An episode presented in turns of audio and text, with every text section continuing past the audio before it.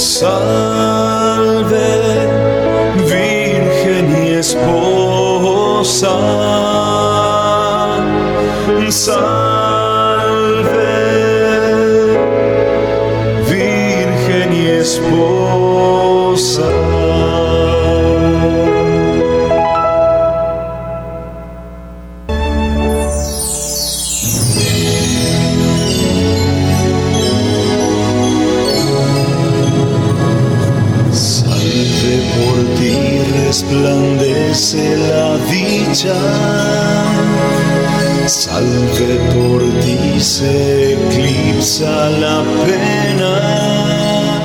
Bienvenidos, queridos oyentes de Radio María, este es su programa ¿Por qué soy católico?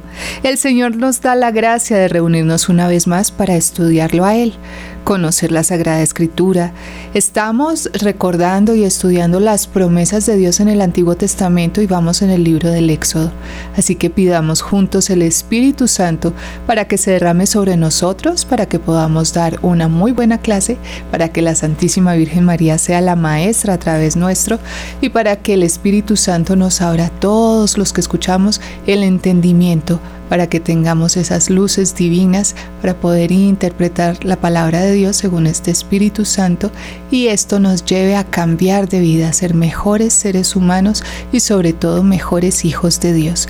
Empecemos entonces en el nombre del Padre, del Hijo y del Espíritu Santo. Amén. Ven Espíritu Divino, manda tu luz desde el cielo, Padre amoroso del pobre Donen tus dones, espléndido, luz que penetras las almas, fuente del mayor consuelo. Ven, dulce huésped del alma, descanso de nuestro esfuerzo, tregua en el duro trabajo, brisa en las horas de fuego, gozo que enjuga las lágrimas y reconfortan los duelos. Entra hasta el fondo del alma, divina luz, y enriquecenos. Mira el vacío del hombre si tú le faltas por dentro Mira el poder del pecado cuando no envías tu aliento. Riega la tierra en sequía, sana el corazón enfermo, lava las manchas, infunde calor de vida en el hielo, toma el espíritu indómito, guía al que tuerce el sendero, reparte tus siete dones según la fe de tus siervos, por tu bondad y tu gracia, dale al esfuerzo su éxito. Salva al que busca salvarse, y danos tu gozo eterno. Amén. Amén. Aleluya. Y bien, Francisco, muy buenos días, bienvenido a Radio María. Muchas gracias, Colombia. Sí, es lo más importante que tenemos para hacer, pensar en Dios, vivir a Dios, porque en Él vivimos, nos movemos y existimos. Y nos viene dando desde muy antiguo muchas razones para que entendamos por qué soy católico.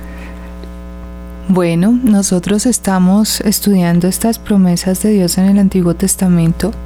Nos hemos topado con unas con unos momentos de la historia de la humanidad porque no podemos decir que estos sean cuenticos que un, un fantasioso escribió, sino que es la historia de la humanidad, es una historia dura, una historia de esclavitud, un éxodo. Estamos en el libro del éxodo donde hay un pueblo que es esclavizado por otro y cómo Dios no se queda ajeno a nuestra realidad, sino que entra para liberarnos de esa esclavitud. Y vemos en todos estos acontecimientos cuál es la vida del ser humano, ¿no? El que piense así bien incauto, bien desprevenido, que está aquí en este mundo para comer, para vivir bueno, para ver televisión, tener plata y disfrutar de la vida, eh, está un poquito equivocado. Bastante.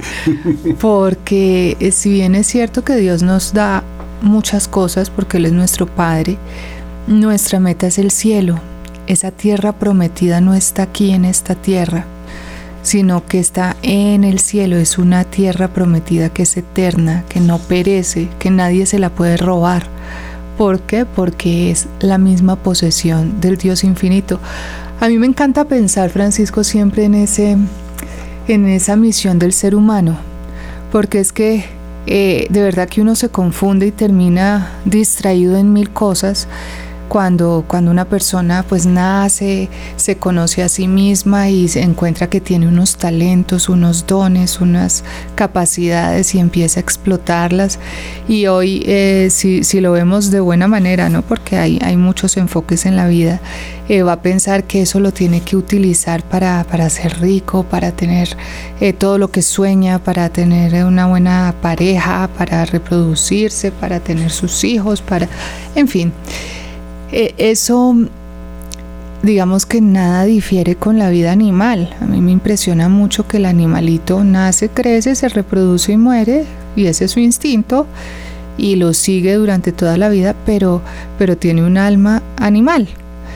Nosotros como seres humanos tenemos un alma inmortal, un alma racional, que fuimos creados para trascender y no nos transformamos en una simple energía, como dicen ciertos errores por ahí, sino que eh, nosotros estamos llamados a adorar al único Dios verdadero y para eso hay que conocerlo. Y si lo conocemos de verdad que nos enamoramos de él porque es maravilloso. Y como toda nuestra vida, todas nuestras potencias, todas las facultades del alma, la inteligencia, la memoria, la voluntad, no debe eh, volcarse en el ídolo del propio yo, sino que debe volcarse en el conocimiento de Dios y en el servicio de su voluntad, ¿no? Que en eso consiste la vida, buscar la voluntad de Dios y realizarla buscar la gloria de Dios y glorificarlo con toda nuestra vida. En la juventud, y no solo en la juventud, porque estamos en una época en que ya nadie, pregúntele a cualquiera cuál es el sexto mandamiento o el octavo, es decir, es una cosa terrible si usted no sabe lo que tiene que hacer, los mm, parámetros que tiene que llevar en su vida, pues cómo los va a cumplir. Entonces hemos sido creados para conocer a Dios, amarlo y servirlo, pero mm, primero que todo, no, no solo no lo conocemos y no conocemos lo que nos ha mandado, empezando pues por esos diez mandamientos, sino que estamos ya en una época en que no lo amamos, porque definitivamente no lo conocemos y nos hablan de esa energía o nos hablan de eso etéreo o hay esa cantidad de pseudo religiones que son realmente sectas, hablan de 60 mil o más, hay una sola fe, nosotros nos creemos en un solo Dios y esa, ese error tan terrible que ataca por todos lados, cada que usted prende un programa de televisión, oye una música, eso está hablando de un falso Dios, así tú no te des cuenta. Esto ha traído al mundo un pecado del que ya no se habla, se hablaba antes de ocho pecados capitales, el octavo se llamaba asedia. La asedia es como la tristeza del pecado no cometido el torpor, es eh, eh, eh, querer seguir haciendo cosas malas y no poder hacerlas. Es una cosa tan triste y tan terrible. Está muy desarrollado en las iglesias orientales, pero es un pecado mortal, pues no, no, no de los diez mandamientos, pero es un pecado que te lleva a cometer pecados. La tristeza del pecado no cometido. En eso está el hombre de hoy. pues eso es algo bien malévolo. Yo me acordaba cuando usted estaba hablando de que estamos aquí para amar a Dios que es que todo está hecho para que mm, para que alguien se interponga y no nos deje amarlo, es lo que está pasando. Sea el vicio que sea, sea la televisión, sea el internet, sea el chat, sea el sexo, sea la droga, sea el alcohol, eh, hace poco me enteré que existen muchísimas adicciones, yo no sabía, que cada una hay que tratarla por separado, pero hay gente que está adicta a la tecnología, que no puede vivir sin eso, hay otros a los juegos, hay otros, y así, así, así. Entonces, todo eso se interpone en nuestro amor a Dios, pero también hay cosas físicas que el demonio con sus secuaces ha desarrollado para evitar que amemos a Dios. Una persona a mí me contaba que ella tenía una relación muy linda con Dios y le inocularon algo y, desde entonces dejó de sentir esa, esa relación tan amorosa con el Padre Celestial. Entonces fíjense cómo tenemos que estar nosotros despiertos porque nuestra misión, o sea, fuimos creados para el amor, fuimos creados por amor y fuimos creados eh, con, con la fe que Dios puso en nosotros para que podamos amar plenamente. Es que nosotros tenemos escrito a Dios en el corazón, los bautizados tenemos la gracia santificante, algo que es como un sello indeleble, y al ser bautizados somos consagrados sacerdote, profeta y rey. Dios nos da las potencias del alma, ¿no? La memoria, el entendimiento y la voluntad que van muy cerca a esto de ser sacerdote, profeta y rey. Y el demonio trabaja sobre esas potencias, sobre, por ejemplo, ser sacerdote. Hoy la gente por el contrario, se la pasa es rompiendo todos los mandamientos y es seguidor del ocultismo, de los horóscopos o de los vicios. Puede ser el de la tecnología, que parece que es nada, pero es que detrás de la tecnología prenda un celular y vea todo lo que puede venir por ahí. Es decir, son unas cosas pero aterradoras. Entonces trabaja sobre eso. Ya nadie es profeta ni en su casa. No se le enseñan los mandamientos a los niños. No es capaz de defender a Dios en frente de sus propios familiares cuando Dios es atacado. Y el mismo Dios dice, el que me niegue delante de los hombres, lo negaré delante del Padre. O sea, el hombre es como que estuviera buscando ser condenado. Y rey, el hombre debe ser rey en su casa. El hombre tiene que... Eh, a ver, el que es padre de familia es rey de esa familia, pater familias, está como un padre de la iglesia está llamado a llevar adelante, a llevar al cielo esa familia. hemos renunciado a esos tres, a esas tres dignidades son dignidades y hemos renunciado a ellas y estamos entregados a esa tristeza del pecado no cometido. El hombre de hoy, decía alguien, se ha dedicado a pecar la mayor cantidad de veces, a negar a Dios de todas las formas posibles, a viajar a la mayor cantidad de lugares y a copular la mayor cantidad de veces, menos que un animal.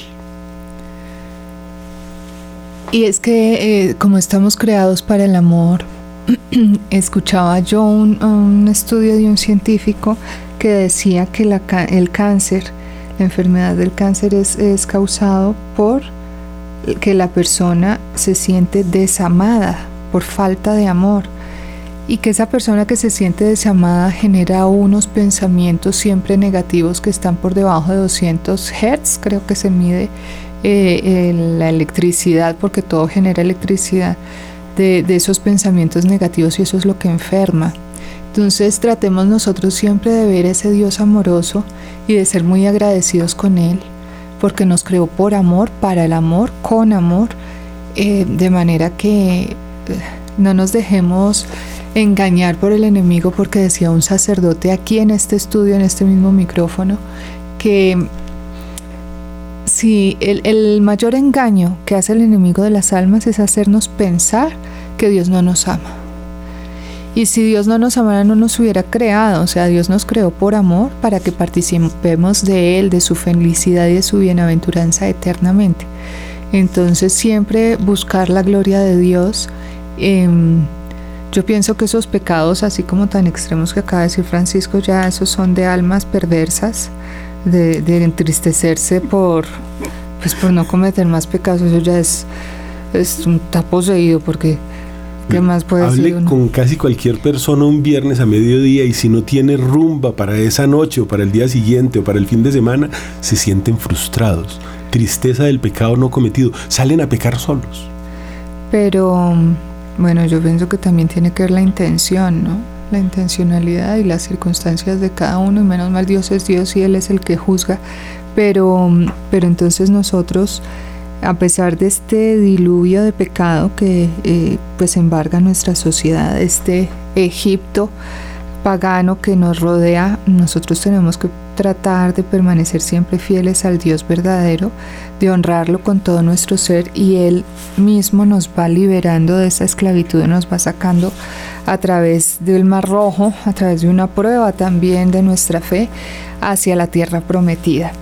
Y veamos en el capítulo 16 del libro del Éxodo esta etapa que es bastante interesante porque recordemos que acaban de salir de, la esclavitud, atraviesan el Mar Rojo, ha sido un milagro, un portento increíble eh, de una magnitud que es que ningún Dios ha hecho algo semejante con un pueblo, de liberarlo, sacándolo de la esclavitud a través de un mar, que pone un ángel delante, otro detrás, que va la nube, que va la columna de fuego, que divide el, mar, las aguas, que forma muralla derecha e izquierda, que cuando ya el pueblo ha pasado, eh, manda eh, que las aguas se cierren sobre el ejército enemigo, un aniquilamiento del ejército enemigo sin un arma, sin tener que entablar batalla al pueblo que va cargado pues de todos los las joyas y de todos los lujos que, que han logrado sacar de Egipto.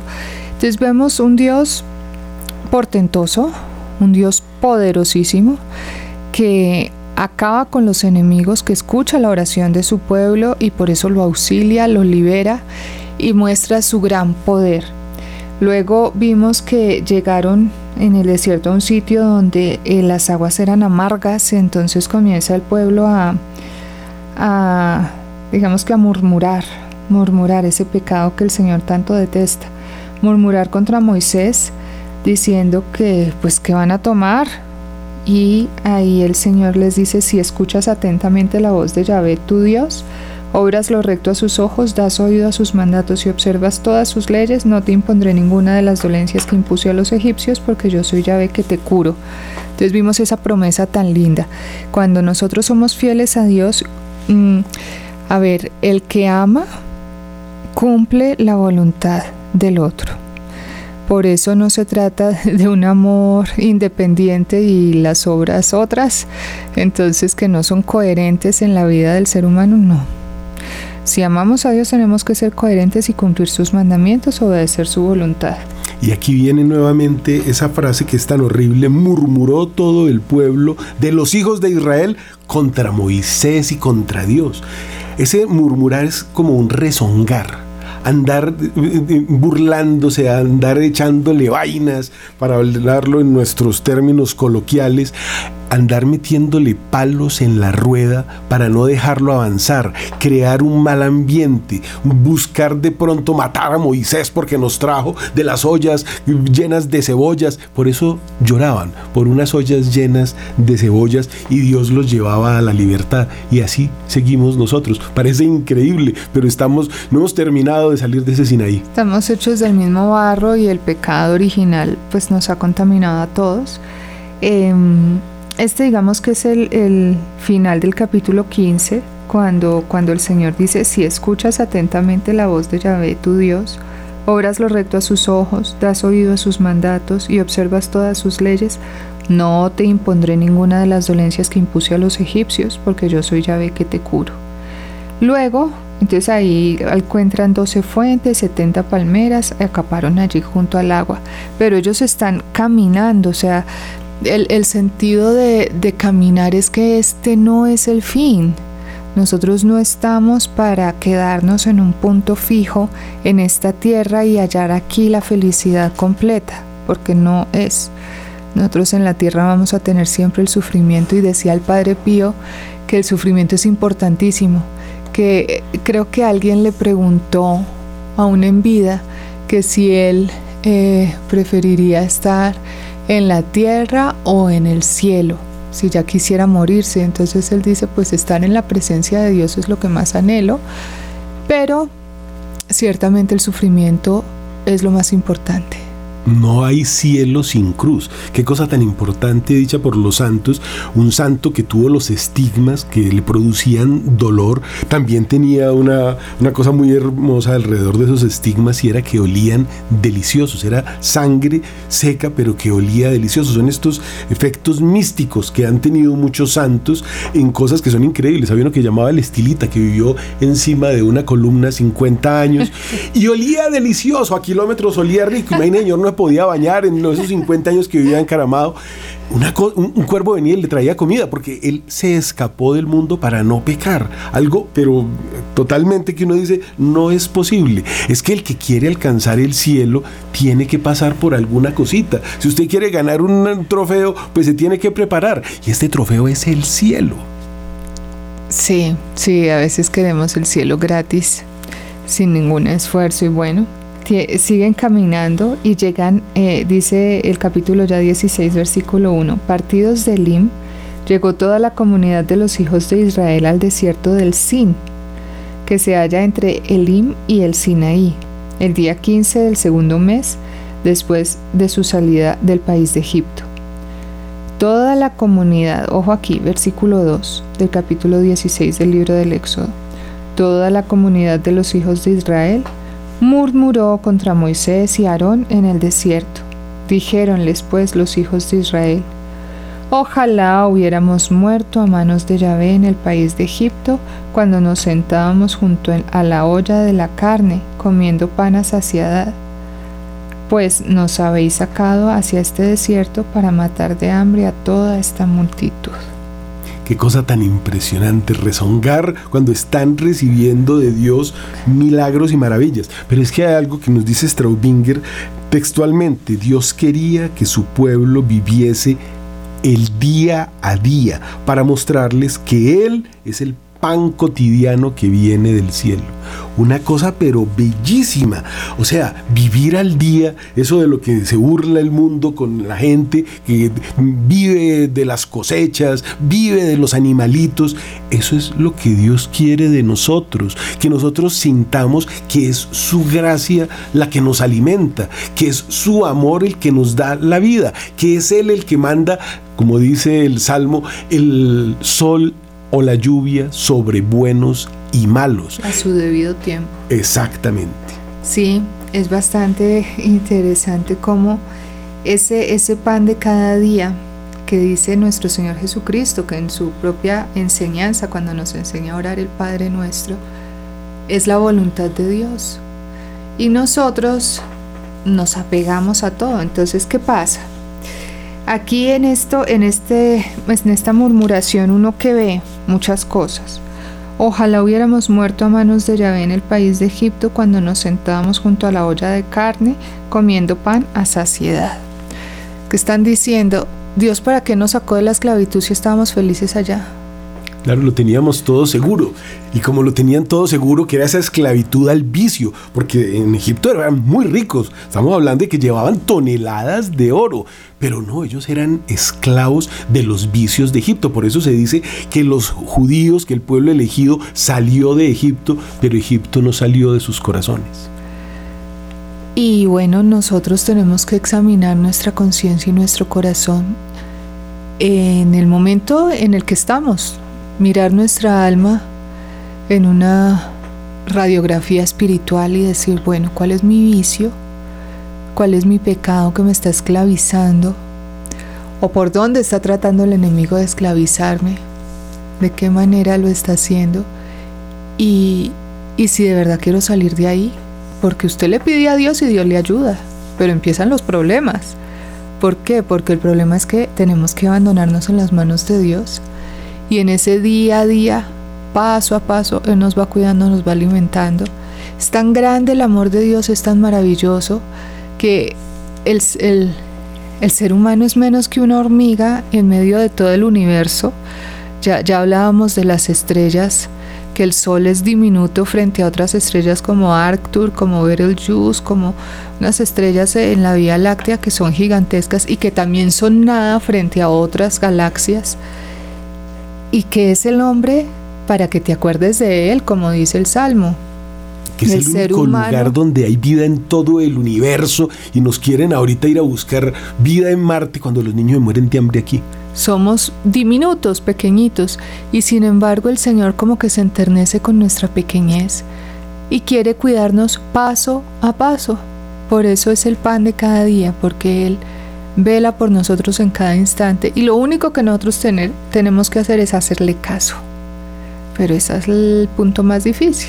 Y por eso esta sociedad descreída y pagana, y por eso dice la Biblia que cuando llegue la apostasía tendrá que regresar. Y les voy a contar una de las formas de apostasía de nuestra sociedad que se llama de bienestar. En Europa, en los países comunistas, la gente tiene asegurada la vida desde el nacimiento hasta la tumba. No se sabe cómo, ahora es con deuda, el mundo se debe a sí mismo tres veces y media. Nadie sabe quién es sí mismo, pero la deuda del mundo nunca, es una cosa, ese dinero no existe, pero la deuda del mundo es tremenda. Ahí se están reventando Evergrande en China, se están reventando las grandes empresas eh, de construcción en Estados Unidos. Hay una cosa tremenda, una burbuja, porque no existe ¿Quién será ese sí mismo que prestó tres veces y media todo el capital del planeta?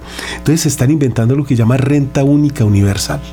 Eso lo quieren poner aquí en Colombia y lo quieren poner, ya está en muchos países. O sea que todos somos esclavos. Todos esclavos, peor que Egipto. Estamos entrando nuevamente, ya no hay al Sinaí para liberarnos, sino a Egipto. Nos están esclavizando, nos están comprando como esclavos con una renta única universal. Bueno, gracias a Dios nosotros tenemos la preciosa sangre de nuestro Señor Jesucristo, sus santas llagas, que hay que presentárselas al Padre Celestial y a todos, recordando que Él ya pagó por nosotros, que no tenemos ninguna deuda, siempre y cuando nosotros aceptemos esa preciosa sangre como precio de nuestra redención. Y la oración que hicimos al inicio dice, salva al que busca salvarse. Ese es un detalle importantísimo porque es que en una cantidad de sectas que hay por ahí dicen, no es que ya tú estás salvo, es que ya Cristo dio su sangre por ti. Claro, Él nos redimió, pero te salvas tú cumpliendo los diez mandamientos. Y, y pues hay que querer esa sangre preciosa de Jesucristo en nuestras vidas para que pueda dar su fruto. Entonces, eh, contra toda esclavitud, el Señor ya pagó por mí. El Señor ya pagó por mí y no me permito que me esclavice nadie. Ni Por ahora eso no ni podemos firmar ciertas cosas que van a empezar a proponer muy pronto, ni podemos dejarnos poner ciertas marcas que ya están funcionando y no debemos dejarnos inocular ciertas cosas que traen grafeno o que traen lucifer asa o que traen ciertas otras cosas que son terribles y que hacen que incluso el alma de las personas ya no pueda rezar. Y entonces aquí el pueblo prefería la comodidad del cuerpo, aunque estaban incómodos, pero eh, esa esclavitud a la carne, ¿no? Sobre todo menciona puntualmente es que eh, nos trajiste a este desierto, desierto para matarnos de hambre. Hombre, si ya el Señor hizo semejante prodigio, ya los llevó a unas fuentes con agua, mejor dicho, transformó el agua amarga en agua potable, porque que se pudiera tomar. Y luego eh, los lleva a, a, un sitio donde habían 12 fuentes y 70 palmeras, pues les está mostrando que los ama, que los está cuidando, que ahí van juntos, que, que van a salir pronto. Y comienzan a murmurar por, Pero- entre la primera dificultad. ¿Por qué? Porque quieren ese pecado. Están aferrados a su pecado, no Fíjense que quieren es soltarlo. el jardín del Edén. En el jardín del Edén les dice, así que no pueden comer de ningún árbol. Y aquí en el desierto, donde están todas las fuentes y los árboles y el oasis, les dice, así que no pueden tomar agua, así que aquí no hay agua, hay 12 fuentes. O sea, esto todo está No, aquí. ya salieron de ahí, ya salieron de las 12 fuentes, siguen de camino, tienen que atravesar el desierto, obviamente en el desierto que hay.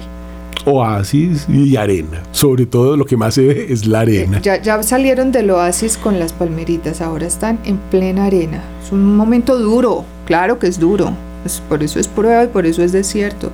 Y hay alimañas, y hay serpientes, y hay calor excesivo que no pueden pensar y frío excesivo que se congelan. Pero recordemos que estas alimañas empiezan a picar cuando empiezan a rezongar. Antes no.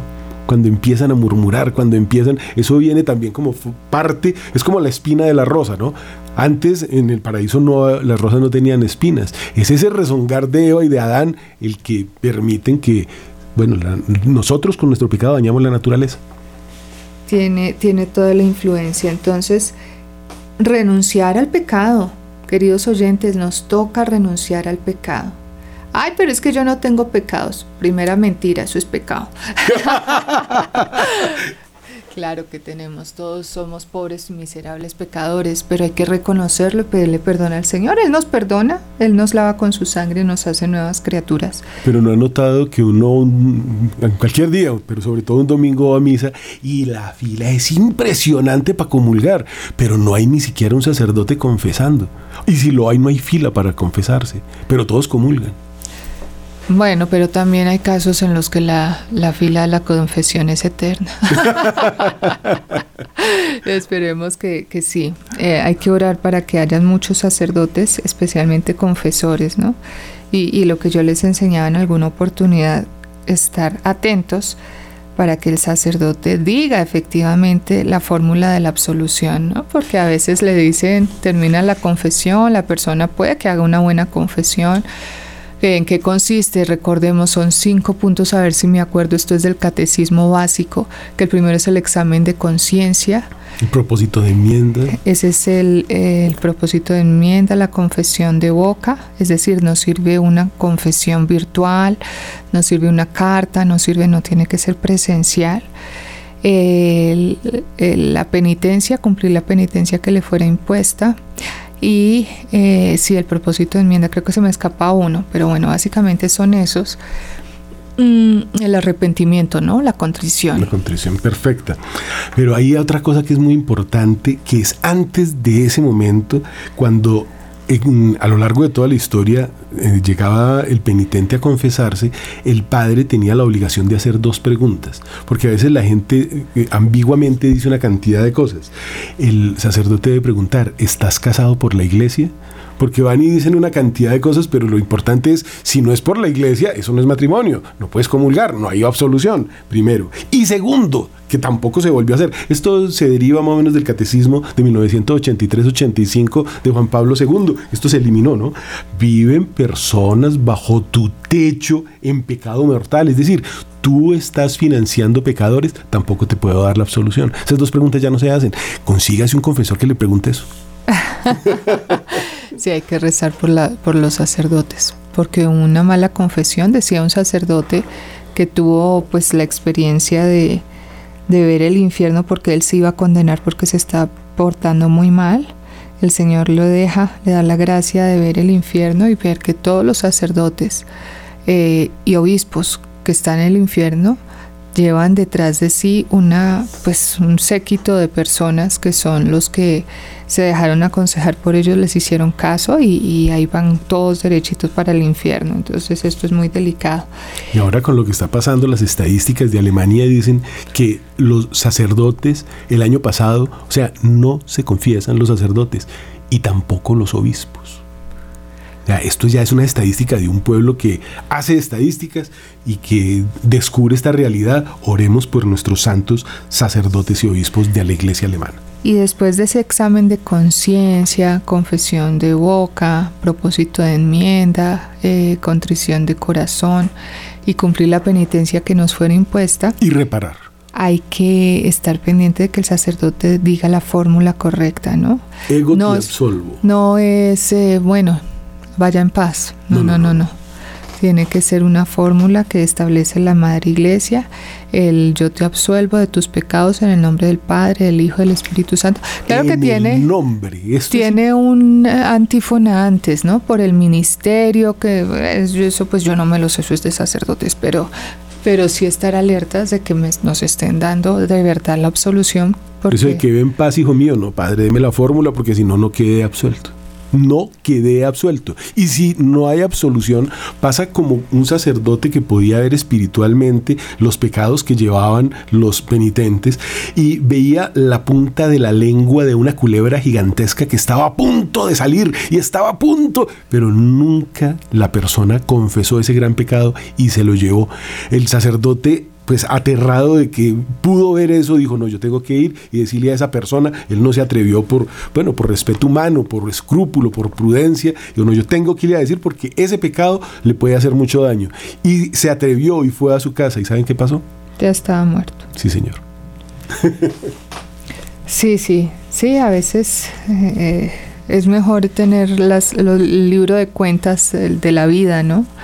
Bien claritico, bien transparente ante Dios, inclusive ante los hombres, para que no haya motivo de, escándalo de nadie. Continúa en el versículo 4, porque pues el pueblo murmura, Dios obviamente escucha y dice, entonces dijo Yahvé a Moisés, He aquí que os voy a hacer llover pan desde el cielo y saldrá el pueblo y recogerá la ración diaria cada día, a fin de que yo lo ponga a prueba examinando si camina según mi ley o no, o no. Pero el día sexto habrán de preparar lo que hayan traído y será el doble de lo que recogen día por día. Eh, fíjese cómo es interesante que el Señor puede hacer lo que quiera. O sea, llover pan del cielo. Hombre, pues se acaba. Ahí sí que comunismo puro. no hay que trabajar, que venga el pan del cielo y listo.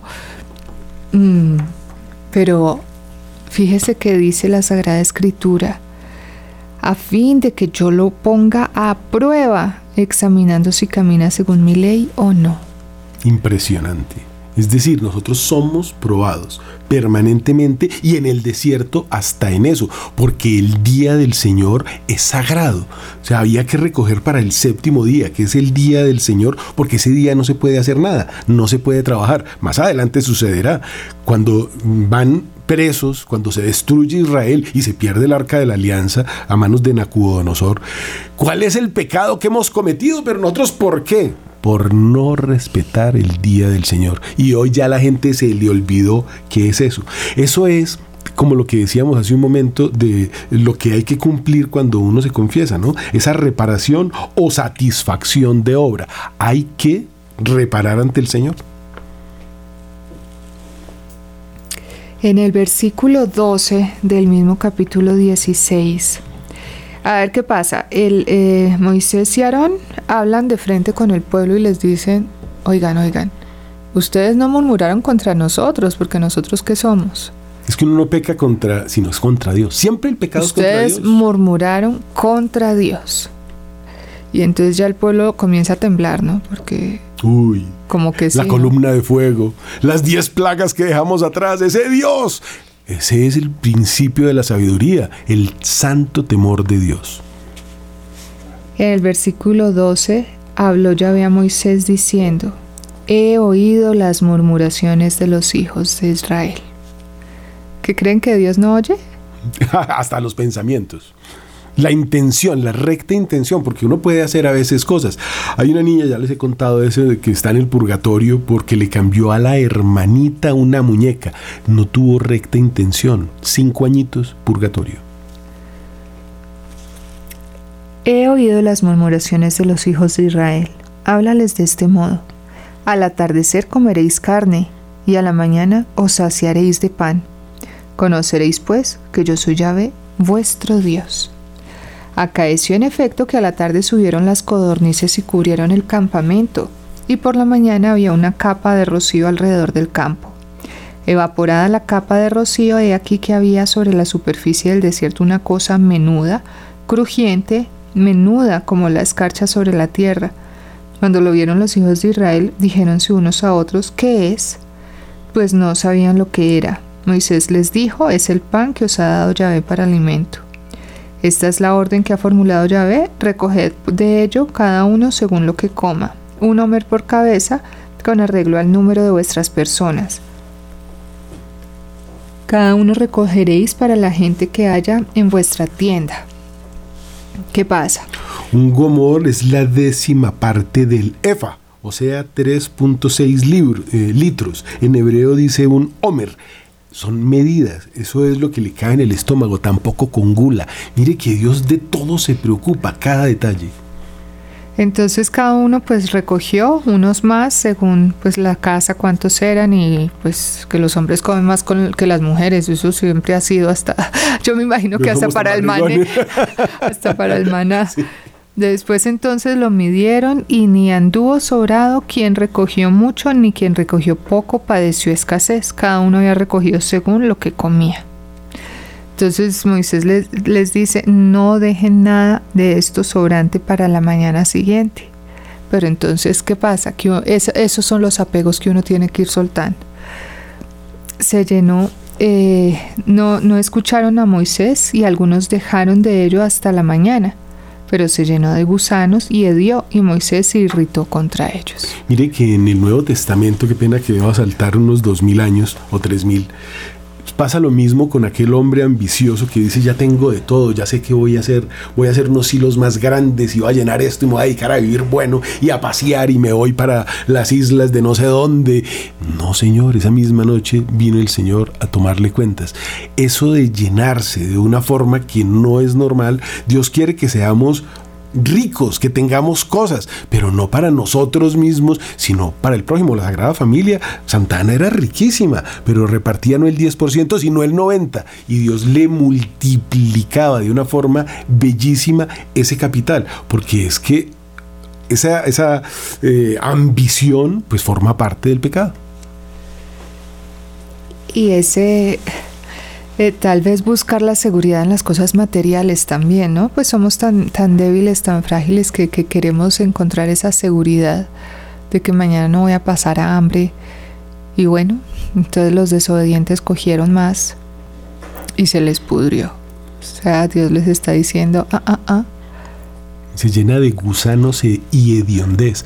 Así pasa cuando Cristo explica donde no llega la polilla, guardad vuestras cosas en el cielo, porque claro, se empieza a acumular y vienen esas tristezas. El ladrón que, bueno, ni hablar.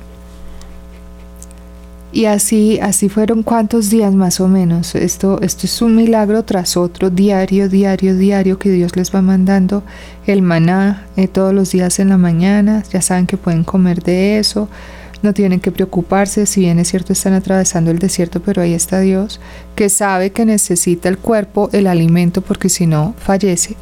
Y ahí está Dios cuidándonos como a, los niños chiquitos, pero siempre el ser humano buscando ese, esa seguridad. Pero mire que eh, Dios permite que haya esa seguridad. A los que guardaron para ese día siguiente no dio, dice el versículo 24. Pero para cuando era domingo. Exactamente. Es decir, cuando hay una buena razón, cuando tú vas a hacer el bien con eso, o cuando es por el primer mandamiento, entonces claro, es perfecto. Tú estás amando a Dios sobre todas las cosas al acumular una riqueza que vas a compartir o con la cual le vas a hacer el bien a la sociedad. Pero si es para ti, para dedicar a ir a las islas Mauritius, no. Y bueno, luego otra, otra falla del pueblo que les dice Moisés, recojan hoy, no sé, digamos que sea el viernes, eh, para dos, dos raciones para hoy y para mañana, porque el sábado no va a haber maná. Y van los despistados y salen el sábado a recoger maná y pues no hay nada. Entonces Dios se manifiesta a Moisés, le dice en el versículo 28, ¿hasta cuándo rehusaréis guardar mis mandatos y mis leyes? No escuchamos a Dios. Qué cosa tan Entonces hay que hacer caso, hay que escuchar, hay que, hay que estar alertas a lo que el Señor quiere. Y aquí quiero meter nuevamente la cucharada, hoy he estado metiendo la mucha, ¿por qué el sábado y hoy el domingo?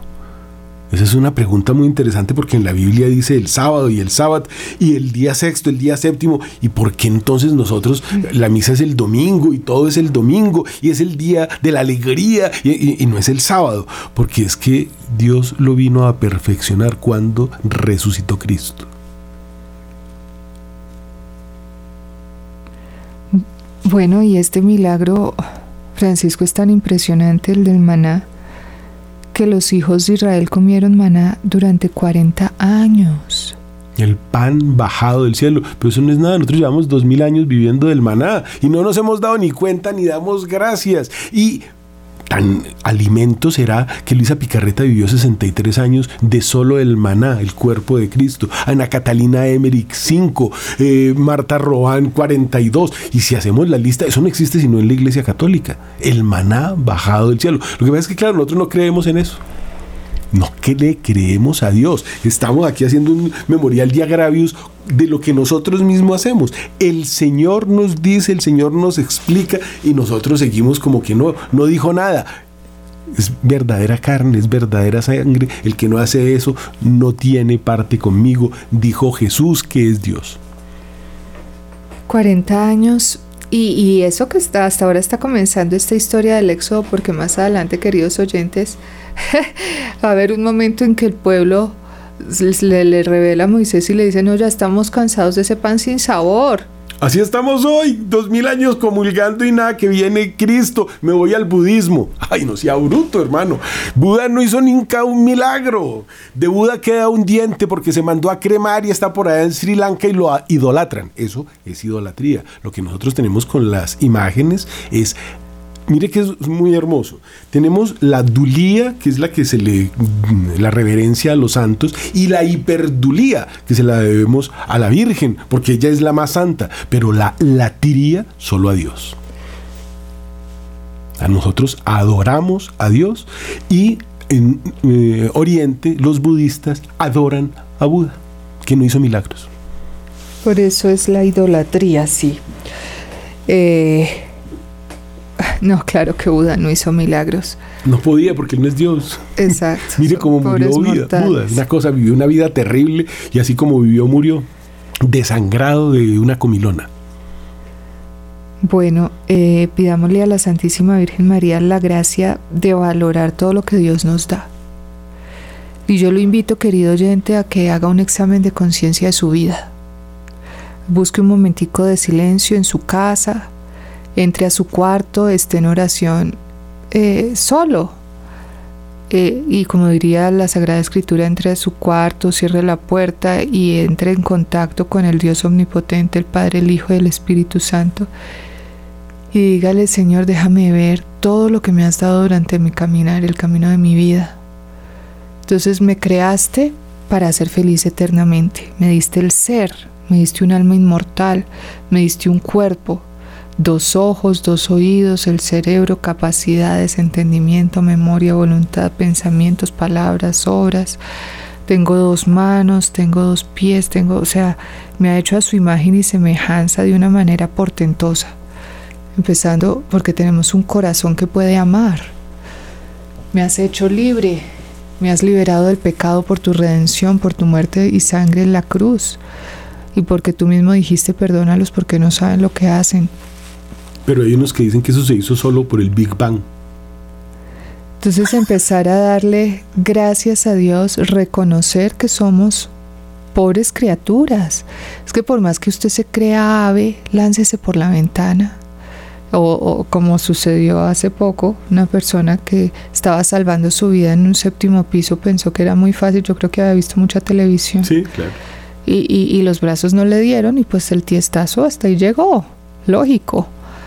Entonces no, no, no somos pájaros ni somos lo que pensamos que somos, somos simples criaturas, seres humanos. Mire que por eso se inventaron a los superhéroes que pueden atravesar paredes. Eso solo lo puede hacer Dios que se apareció a los doce apóstoles en medio del cuarto donde estaban reunidos. Nadie puede atravesar paredes. El cuerpo glorioso. El, exactamente. Y esas ya son, bueno, eh, las cualidades de los cuerpos gloriosos que nosotros esperamos también recibir después de que venga la resurrección y hayamos pasado por la prueba de la cruz de la que estamos hablando acá, hayamos logrado salir de ese desierto.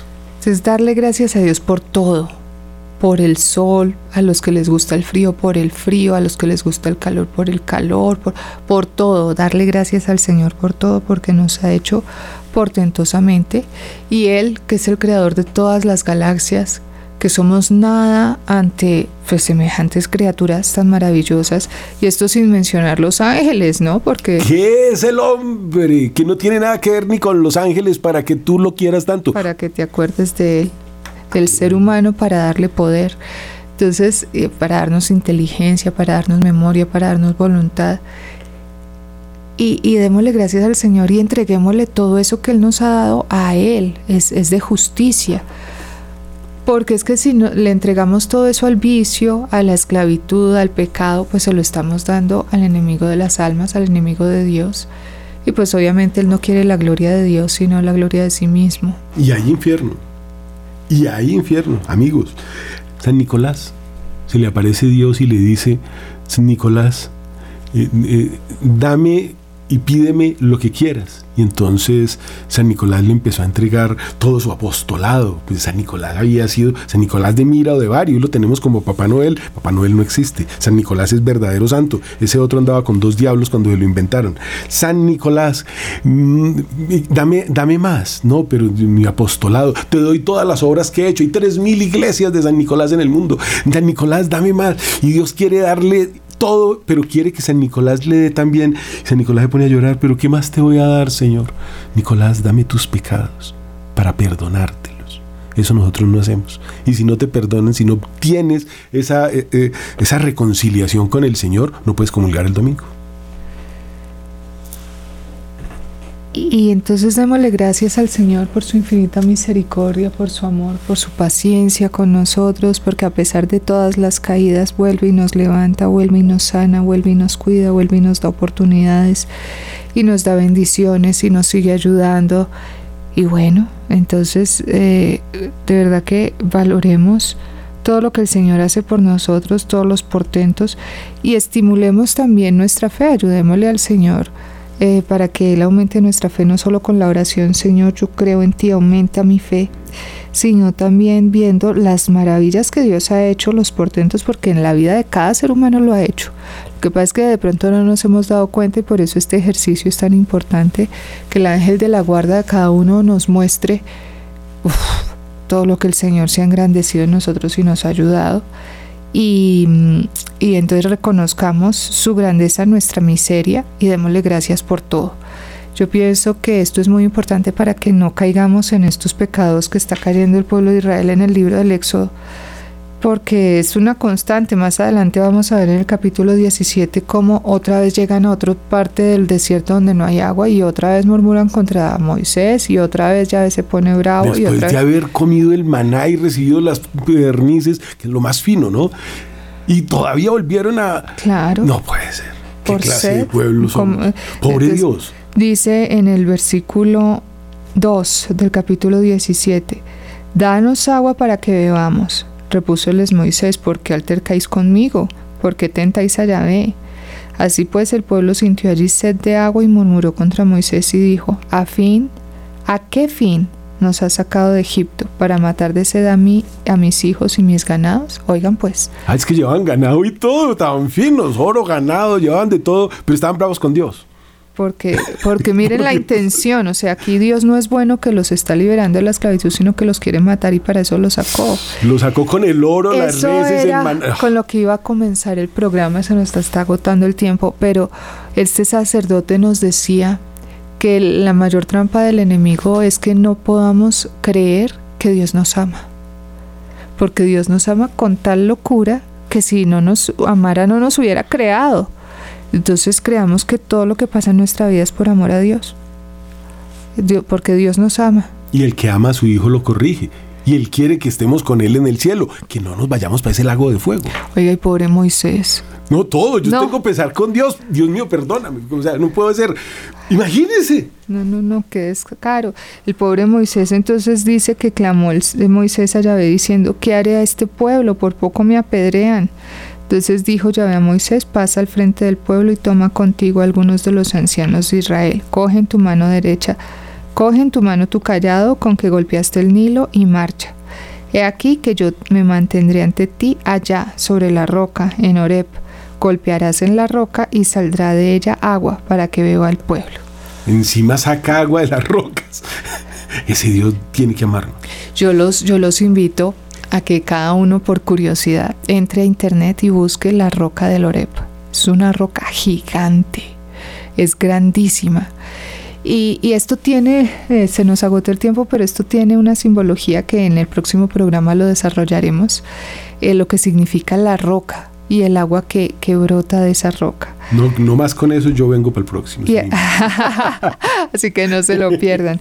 Pero él iba a golpear la roca, iba a salir agua de una piedra grandota. Es una piedra muy grande que está todavía allá. Está custodiada, pero en internet se, se puede ver. Eso está lleno de murallas, ¿no? La Tierra Santa por... Sí, hay muchos problemas. Bueno, Pero entonces lo podemos ver por internet, esa gran roca. Y el milagro que Dios hizo fue portentoso. Hízolo así Moisés a la vista de los ancianos de Israel y puso por nombre aquel lugar Masá y Meribá en razón de la querella de los hijos de Israel porque habían tentado a Yahvé diciendo, ¿está Yahvé en medio de nosotros o no? no tentéis a vuestro Dios como en Masá, el día de Meribá en el desierto, dice la liturgia. Averigüen eso que es muy interesante. Y, y también que aquí Moisés cometió una fallita. Pero entonces esto queda para el próximo programa. Emocionante. Invoquemos a la Santísima Virgen María para que ella nos bendiga y nos dé la gracia de reconocer las maravillas de Dios en nuestra vida, de ser muy agradecidos con el Señor y de responderle con fe y con amor y con mucha gratitud. Dios te salve María, llena eres de gracia, el Señor es contigo, bendita tú eres entre todas las mujeres, bendito es el fruto de tu vientre Jesús. Santa María, Madre de Dios, ruega por nosotros, pecadores, ahora y en la hora de nuestra muerte. Amén. Amén. Dios les bendiga. Hasta la próxima.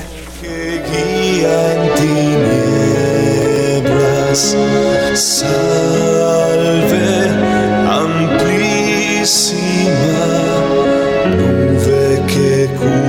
al